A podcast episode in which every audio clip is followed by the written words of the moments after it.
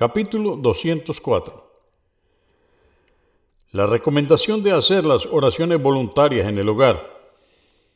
1128.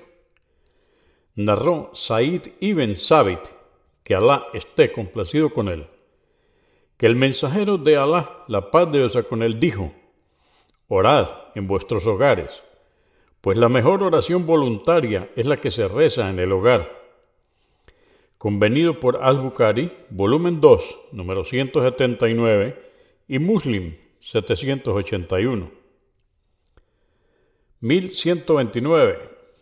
Narró Ibn Umar, que Alá esté complacido con él, que el profeta, la paz de Dios con él, dijo, rezad las oraciones voluntarias en vuestros hogares, y no hagáis que vuestros hogares parezcan tumbas convenido por Al-Bukhari, volumen 1, número 444, y Muslim 777.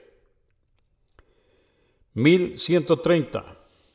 Narró Yavir, que Alá esté complacido con él, que el mensajero de Alá, la paz de Dios con él, dijo, cuando uno de vosotros concluya su oración prescrita en la mezquita, que haga en su lugar una parte de sus oraciones voluntarias, pues Alá bendecirá por ello su hogar. Muslim 778 1131 Narró Umar ibn Atá que Nafi ibn Yubair lo envió a Said, sobrino de Namir, para preguntarle qué cosa reprochable había visto Muawiyah durante su oración. Dijo, sí, recé junto a él la oración del Yuma en la mezquita, y cuando el imán saludó, me levanté de mi sitio y volví a rezar. Muawiyah salió de la mezquita y entró en su hogar. Luego mandó a llamarme y me dijo, no vuelvas a repetir lo que has hecho.